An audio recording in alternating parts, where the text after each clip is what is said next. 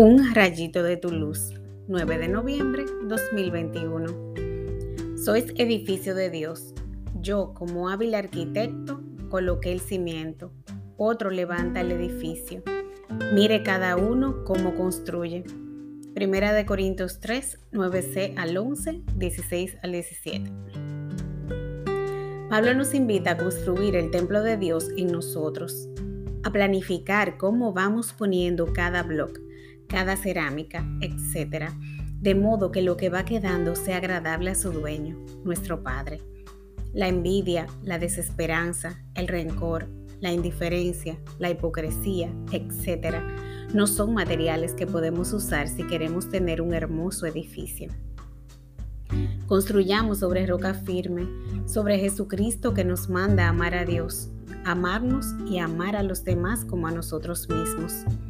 Nos cuesta hacerlo porque permitimos que nuestras heridas nos gobiernen y hacemos cualquier tipo de disparate por ellas. El otro día un hombre se clavó un clavo para apretarse el cerebro porque se lo sentía flojo. Estaba bajo el efecto de las drogas, el pobre. Cada uno fíjese cómo construye. Paremos un momento y miremos desde fuera cómo está quedando nuestro edificio. ¿Le agrada a Dios cada material que hemos puesto?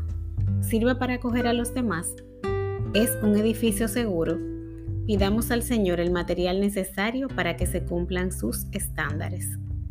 Oremos. Señor, soy un terreno con una zapata buena, pues tú eres mi cimiento.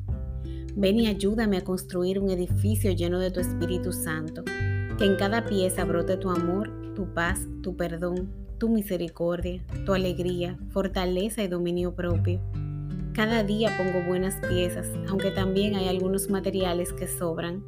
Ayúdame a darle mantenimiento continuo para mantenerlo habitable y acogedor. Amén.